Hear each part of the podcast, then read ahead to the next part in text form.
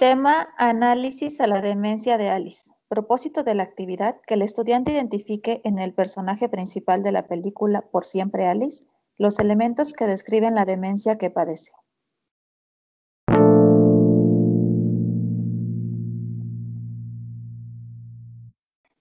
Buenas noches, somos estudiantes de psicología. Nuestros nombres son Fer, Jan, Eric y Naye.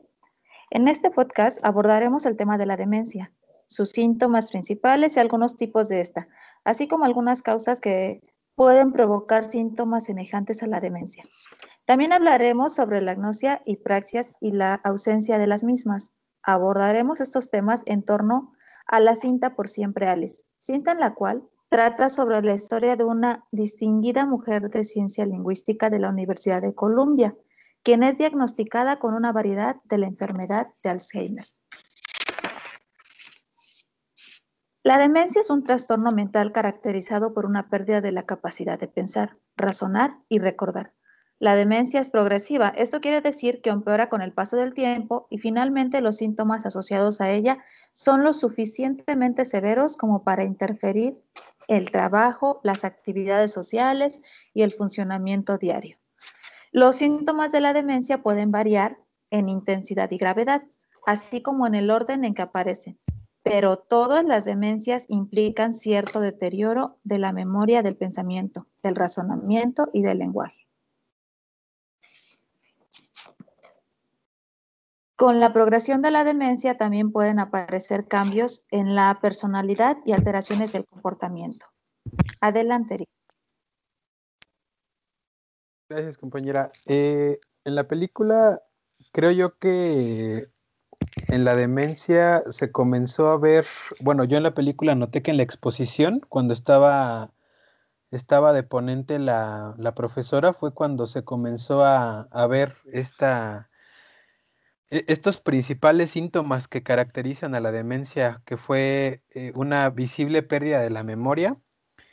y creo que desde aquí la, el personaje pues fue cuando se, comenzó a dar cuenta de este, de este problema que se, empezó a acentuar cuando, cuando iba, digamos, corriendo, haciendo ejercicio y ahí presentó otro tipo de, sintomatología o de signos de, esta misma demencia, como desorientación, náuseas. De hecho, cuando, cuando regresó a su casa y le, le comentó a su esposo que, pues que se sentía frustrada porque se había perdido cuando, cuando había ido a hacer ejercicio. Entonces creo que, que podemos partir como de esos primeros síntomas para, para poder determinar que, esta demencia eh, llamada de alguna manera Alzheimer, cuando el doctor le comenzó a, prescribir algunos medicamentos, le comenzó a hacer una, una entrevista, un, médico neurólogo me parece que era, y, y ahí terminó ella de, darse cuenta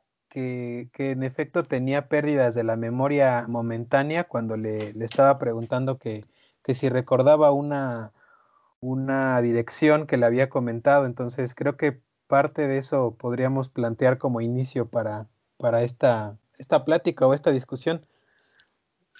¿Tú qué piensas, Fer, al respecto de, de esto, de lo de la película? ¿Cómo la viste tú? De hecho, es muy interesante lo que mencionas, Eric, en especial sobre cuáles son los síntomas que tuvo la, el personaje Alicia. Y es muy interesante mencionar que al ella asistir con el neurólogo, el neurólogo poco a poco pudo hacerle estas pruebas que mencionabas. Y al hacer estas pruebas pudo determinar que fue un gen, el, el gen que causaba que ella tuviera Alzheimer. Y de hecho era un gen específico, ya que ella tenía Alzheimer temprano, pues solamente había cumplido 50 años. Y, para este tipo de demencia ella era demasiado joven. Y incluso el gen que, se menciona es el gen APOE, el gen que, muestra la, enfermedad de, del Alzheimer. Y sí, de hecho algo importante que también cabe destacar aquí es que pues que ella, Alice, estaba teniendo estos síntomas, ¿no? Como el no recordar ciertas palabras. Un punto importante, eh, a mencionar, no sé qué les pareció a ustedes chicos, pero las agnosias fueron muy, eh, fueron un punto medular en todo el desarrollo de la película. Eh, bueno, es, es necesario que conozcamos que las agnosias son la ausencia de reconocimiento y la incapacidad para llevar a cabo un tipo de reconocimiento integral. Eh, algo que los agnósticos tienen como característica es que puede llevarse a cabo este tipo de agnosias de diferentes tipos. Pueden ser las visuales, las táctiles e incluso las motoras, pero cuando ya se trata de las agnosias motoras, ya estamos hablando de un tema que es referente a las apraxias. Pero tomando en cuenta lo referente a las agnosias visuales, me parece que en la película hay, cierta condición cuando ella no logra reconocer eh, los rasgos faciales de su hija. Y eso es una prosopagnosia, la dificultad para poder o la falta de capacidad para poder identificar rasgos faciales e incluso en estados muy graves los propios. Eso es algo que a mí me llamó la atención. Y también un punto importante, dado su trabajo y dadas las actividades que llevaba a cabo, creo que no sé si ustedes notaron que llegó a mostrar algo llamado la anosognosia, eh, fue cuando ella pues se resistía como a aceptar pero eh, la condición que le estaba limitando las actividades de la vida cotidiana. En este caso no se trata de una cuestión psicológica como podríamos mencionarlo cuando estás en las etapas de aceptación, negación, no, no, no, sino que aquí ya tiene un carácter pues neuroanatómico, ya hay alguna cuestión por ahí. Entonces, creo que es algo, algo interesante. Y pudiendo hablar a lo mejor un poco más acerca de las agnosias visuales, pues podemos entender que haya perceptivas y hay asociativas. En este caso, pues desafortunadamente fue por algún tipo de congénito, como bien lo menciona Fer, referente a que su condición ya venía por alguna mutación genética. Y el tema pues de las apraxias me parece como muy importante también a mencionar. ¿No, no, no lo crees, Eric? Sí, sí, de hecho, em, le, comentaba a Fer que cuando ella va por primera vez al, neurólogo, eh, le pide el neurólogo que ella vaya con un acompañante y curiosamente, pues su esposo tiene, tiene, tiene conocimientos de, medicina, de química, y, él, él, sabe más o menos como, que ese, ese diagnóstico tal vez puede ser como un poco apresurado. Y em, cuando de hecho está haciendo, digamos, cuando, cuando ya regresan a su casa y, y comienza a hacer la cena Alice, yo, yo noté en la película que tuvo falta de concentración, esto le generó un, esquema de estrés tal vez como momentáneo y algo que me, de lo que me di cuenta es que también utilizaba su teléfono mucho para, para anotar como detalles porque ya la pérdida de la memoria era tan severa que ya ese, esa herramienta la utilizaba mucho para poder desarrollar su vida de una manera pues un poco más, más óptima. Esto yo lo puedo relacionar, digo, también quisiera saber su opinión. Eh, en cuanto a las praxias, eh, eh, una, una, praxia, pues a, grandes rasgos la podríamos definir como una habilidad motora que se adquiere. estos pueden ser, digamos, movimientos que son organizados o que se llevan a cabo para realizar un fin en específico. En este caso, ella estaba teniendo un, una, em, una pérdida de, este tipo de, habilidades motoras gradual precisamente por esta, por esta demencia que se estaba empezando a, generar con un Alzheimer eh, primario o, en, vías de desarrollo. Entonces, creo yo que se podríamos plantear como una especie de, de, praxia tal vez junto con un dispositivo electrónico porque estaba buscando al fin y al cabo una, una nueva manera de poder desarrollarse.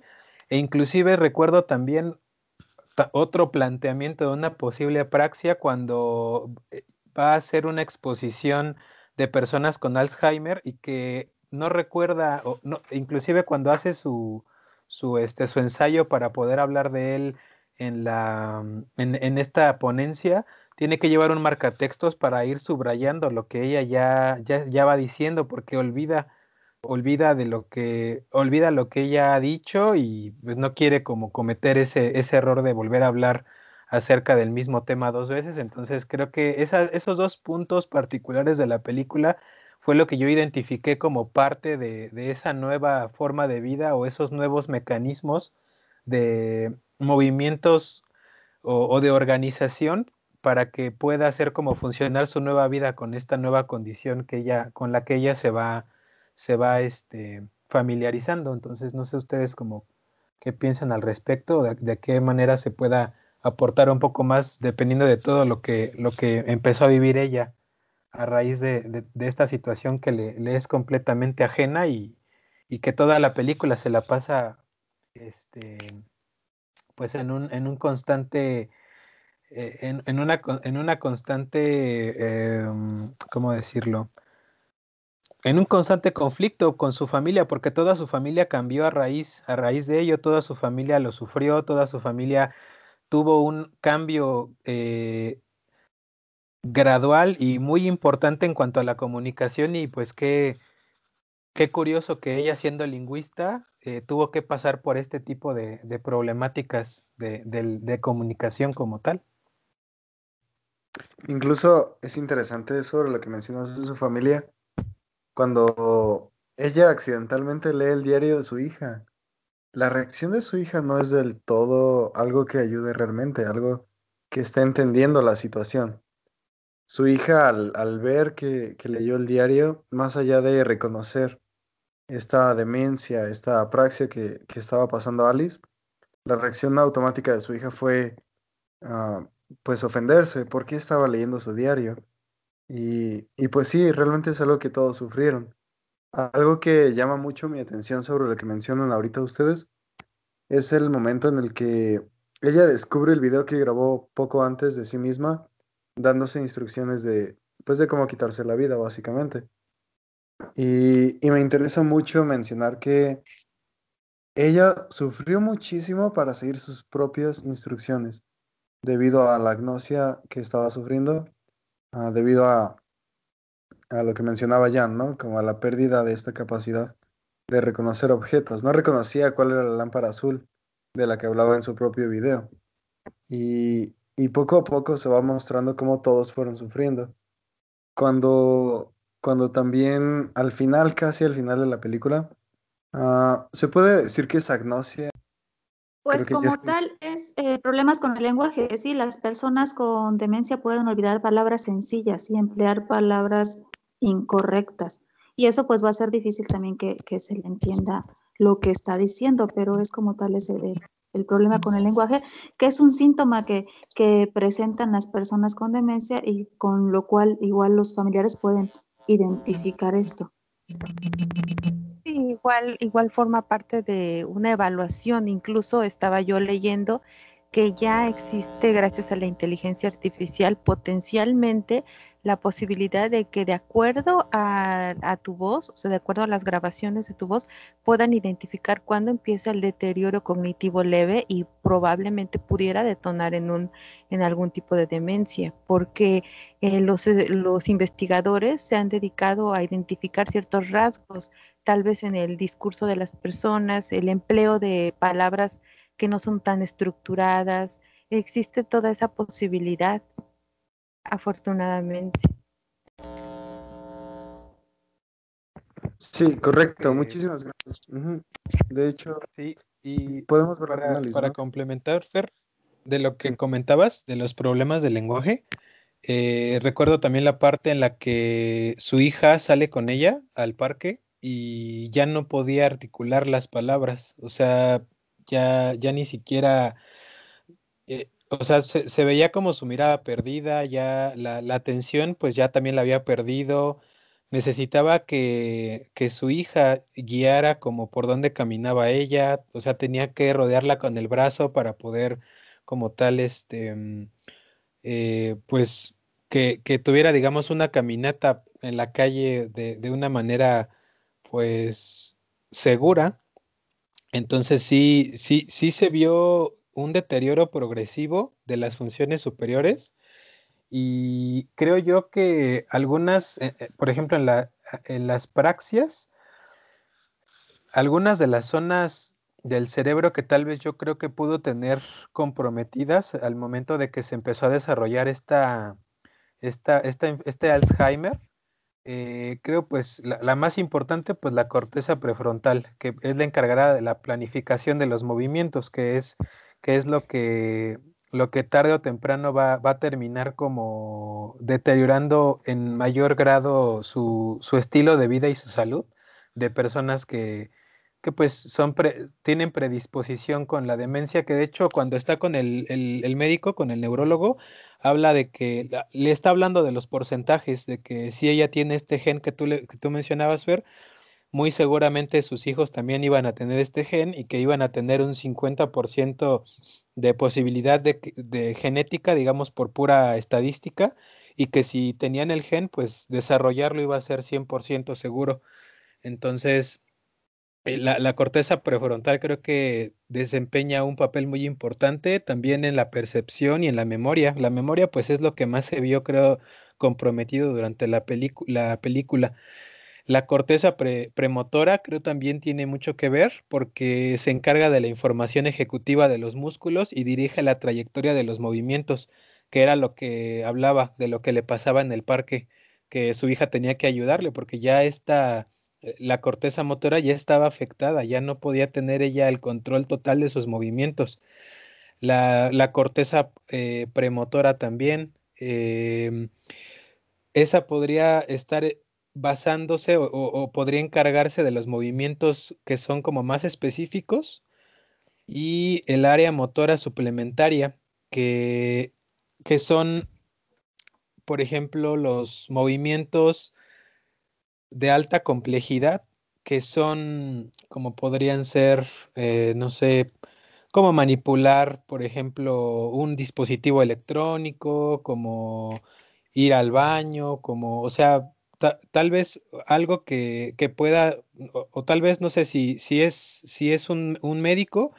Recuerdo la escena en la que está en, en la escuela cuando está hablando con uno de los catedráticos que le, expresa a este, a este profesor, pues que ella ya está comprometida que, con, esta enfermedad, o sea, porque estaban ya quejándose de su bajo rendimiento y ella pues no, de, ninguna manera buscó como ocultar esta, esta condición, le expresó que tenía ya principios de Alzheimer y pues no, yo no vi que tuviera como una buena aceptación por parte de ellos, o sea, al contrario, dijo, pues voy a tener que darle aviso a, a este, al demás equipo de, la facultad para que estén al tanto y si requieres alguna ayuda o algún apoyo, en realidad pues no, este, este tipo de, de padecimientos pues no tienen cura y son degeneraciones graduales, a tal grado que la película pues podemos ver que a mí me sorprendió porque en realidad no, no hubo como tal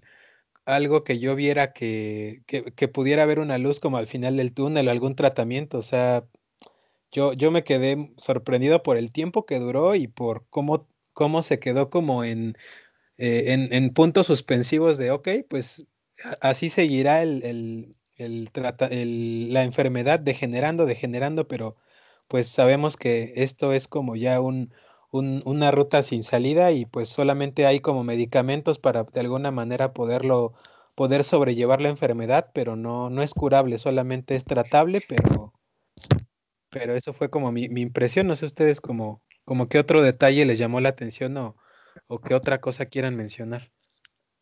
Pues de hecho, algo interesante de todo lo que mencionaban es que sí, ella pues buscó la manera de adaptarse, buscó la manera de seguir adelante con su vida, a pesar de que toda su vida se, basó en recuerdos y en, tener su memoria llena de, como de cosas bonitas. Sabía que iba a olvidar todo eso. Sufría mucho de cosas difíciles, ¿no? Como agnosia, su apraxia, pues cosas duras de la, de la demencia, e incluso la afasia. Entonces ella llegó a sufrir muchas cosas duras y es interesante cómo sabiendo que no iba a tener cura, pues llegó a, encontrar maneras de, pues de seguir adelante con su vida, como lo que mencionabas, Eric, del celular. ah, básicamente sí estuvo esforzándose por, por seguir adelante. Claro, inclusive cómo, cómo se llegó a estresar a tal grado que, que perdió su, su teléfono en la noche y que no lo encontraban, no lo encontraban y, y ella quería encontrarlo porque tenía que levantarse al día siguiente y porque inclusive cuando su hija iba, iba a hacer como una presentación, me parece, una exposición iba a tener, le estaba pidiendo que le dijera qué hora, en qué lugar y le volvió a repetir y hasta su hija se, pues se molestaba porque pensaba que de alguna manera estaban eh, haciendo menos a su mamá, ¿no? Estaban subestimándola, pero la verdad es que e- er- ella se estaba valiendo de sus herramientas que tenía este, a la mano para poder de alguna manera llevar un estilo de vida más o menos saludable. Entonces, eh, y de hecho, cuando se le pierde su teléfono, la siguiente escena es eh, que encuentran el teléfono, pero menciona el esposo que pues es- eso había pasado hace meses, ¿no? Y para ella, ella de hecho menciona que no lo había encontrado la noche anterior y ya habían pasado meses, entonces ahí nos podemos dar cuenta de, de los daños, de las lagunas que crea la memoria esta, esta enfermedad. Entonces, no sé si quieran que que pasemos con, con algunas conclusiones para que podamos ir dando un panorama ya un poco más general de, de- de nuestras percepciones. Sí, claro que sí. ¿A quién le gustaría agregar algo para concluir? Por mi parte, no sé si haya alguien, pero por mi parte, pues me gustaría hablar un poco también acerca de, de algo como cierre, ¿no? Referente a lo de la película, pero también tomando en cuenta que aunque nos enfocamos mucho en el Alzheimer, existen otros tipos de demencia. No sé si les gustaría que las mencionáramos.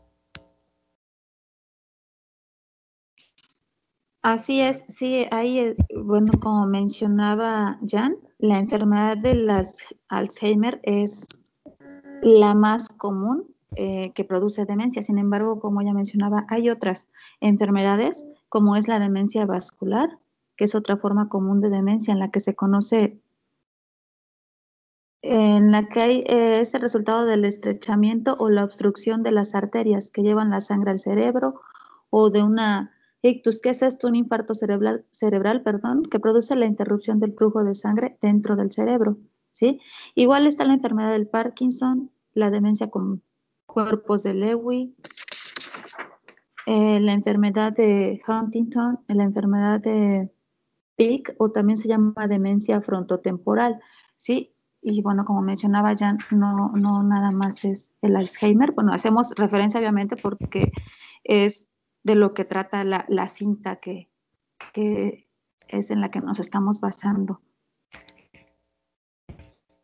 Sí, claro, Adelante, sí, Jan. Sí. Sí, son muy importantes las que acabas de mencionar totalmente y aunque definitivamente la película se trata básicamente de Alzheimer, las que tú acabas de mencionar también son comunes y desafortunadamente pues también muchos factores aparte de los congénitos o los que se refieren también a algunas secuencias genéticas alteradas y que podrían ser heredables sin que esto implique que el 100% de las personas que lo tengan o que sean portadores de tal mutación desarrollen. Hay muchos factores como los epigenéticos que pueden afectar e incluso eh, retardar la aparición de los síntomas.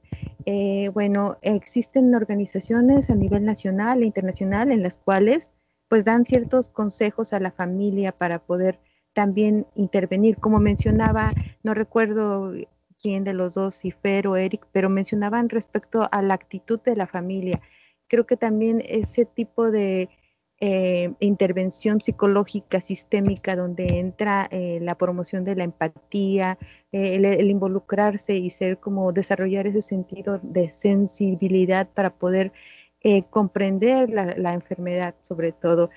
Un punto importante es mencionar que la página de Facebook del Banco Nacional de Cerebros es, es muy interesante porque nos muestra incluso con imágenes de resonancia magnética en cerebros de personas que han fallecido, nos muestra muy claramente eh, por, por, medio de las eh, fotografías microscópicas eh, cómo la, incidencia en la, en la alteración de la proteína tau es demasiado visible. Pero más allá de eso, también hay una página interesante en la que muestra una aproximación muy, muy abierta en varios aspectos, incluso en cómo tratar a, los, a las personas que padecen Alzheimer, consejos eh, nutricionales, consejos comportamentales, consejos de intervención terapéutica a nivel psicológico, a nivel rehabilitación, a nivel de terapia ocupacional.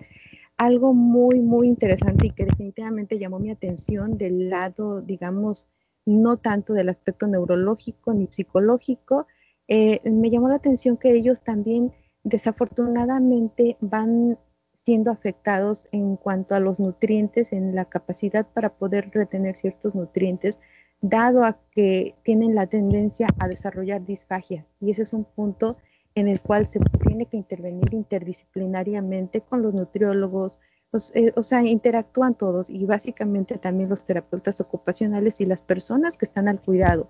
Eh, veía yo el caso, por ejemplo, de que hay personas, como ustedes bien mencionan, ya no se puede tener la manipulación eh, de la misma manera, por ejemplo, de los instrumentos para comer, como los cubiertos. Y entonces ahí es donde se tienen que generar otro tipo de estrategias para poderles prevenir incluso una disfagia. Eh, yo no sabía, no sé si ustedes lo sepan, pero una alta incidencia de la muerte en personas con, con algún tipo de demencia tienen problemas motores o mecánicos del sistema esofágico y mueren por broncoaspiraciones. No sé si ustedes estaban al tanto. A mí me generó mucha sorpresa y no sé ustedes si hayan escuchado algo de eso.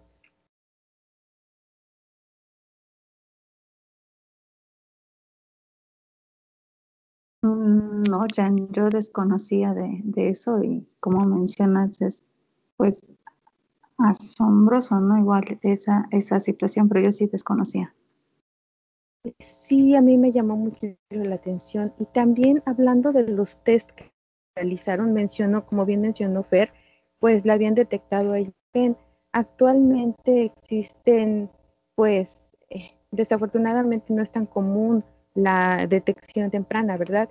Pero me encontré también en la misma página de Alzheimer eh, de Estados Unidos en la que habla respecto a un biomarcador que puede identificar los beta amiloides en plasma sanguíneo.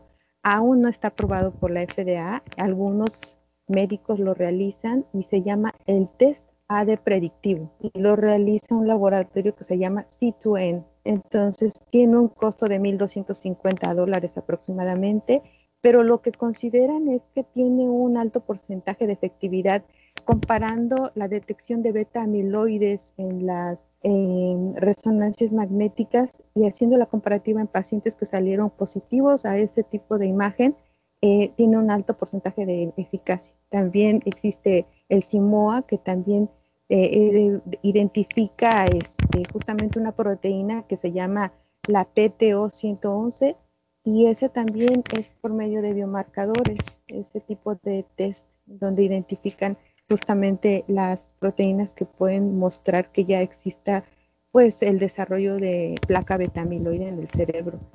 Pero a nivel neuropsicológico también existen test que puedes test, el mínico, el el MOCA, que es como, como bien mencionaba Eric acerca de las funciones ejecutivas. Este, ese, ese test es como el más popular que se puede utilizar para identificar cuando existe los principios de deterioro cognitivo leve.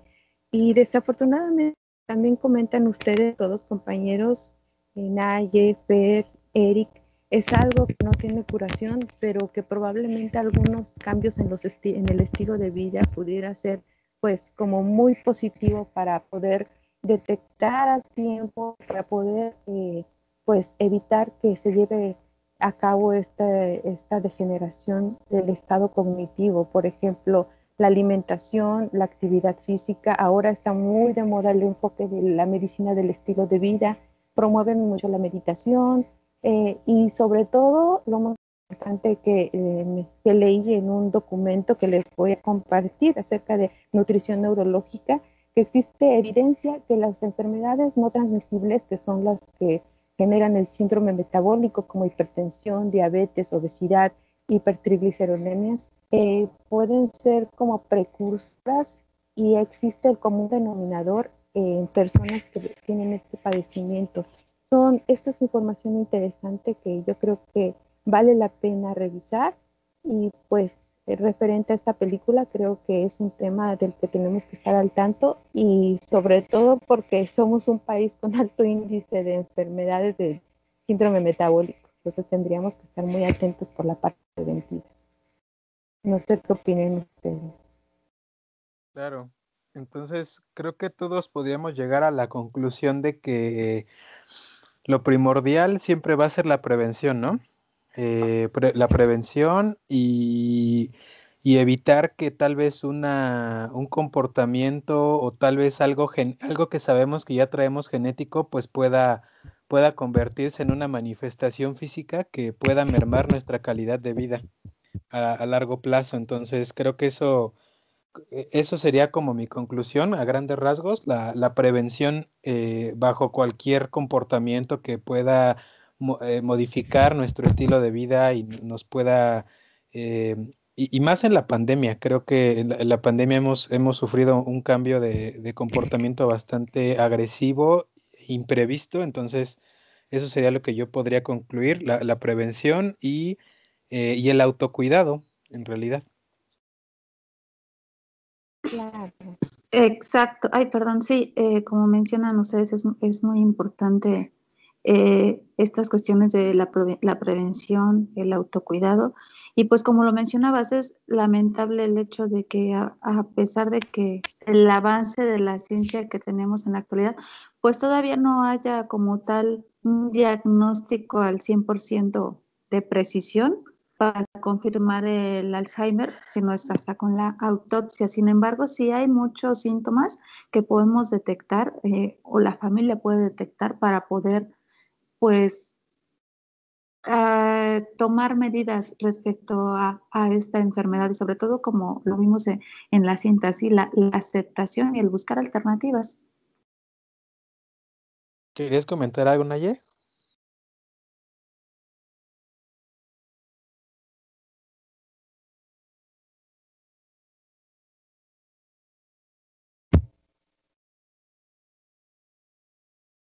¿O tú, Fer, tenías algún este, comentario adicional?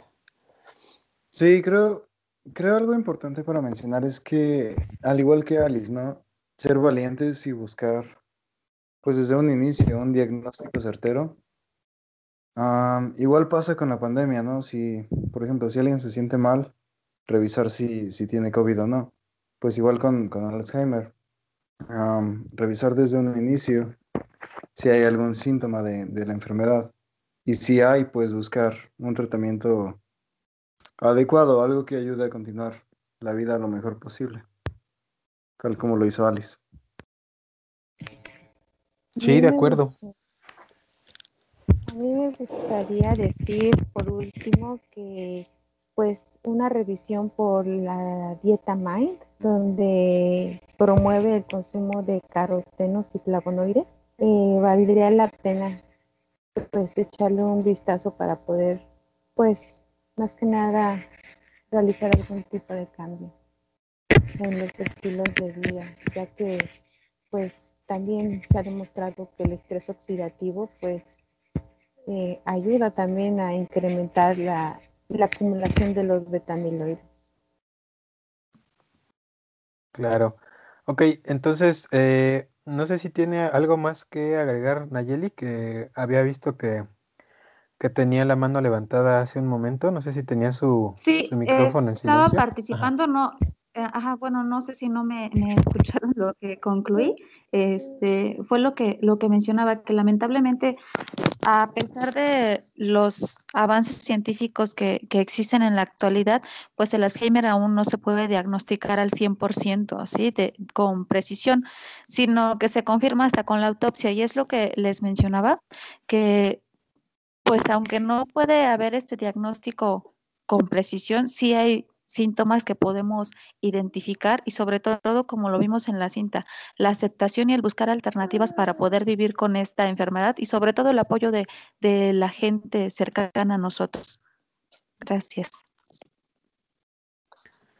De acuerdo, chicos, pues me parece que ya más o menos llegamos a conclusiones importantes y hablamos eh, pues de la mayoría de, de, mm, de, lo que experimentó Alice durante toda la película y bueno, se abordó también los, los puntos a, a, este, a desarrollar de la actividad, entonces me parece que sí fue una, una plática enriquecedora y pues bueno, no me queda más que agradecerles por su tiempo y pues bueno, muchas gracias y también gracias a usted, profesora, por, por escucharnos.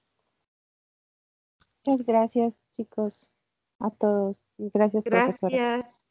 Gracias, chicos, fue interesante. Hasta luego. Gracias, noches, chicos. Hasta luego. Igual. Bye. Nos vemos. Bye.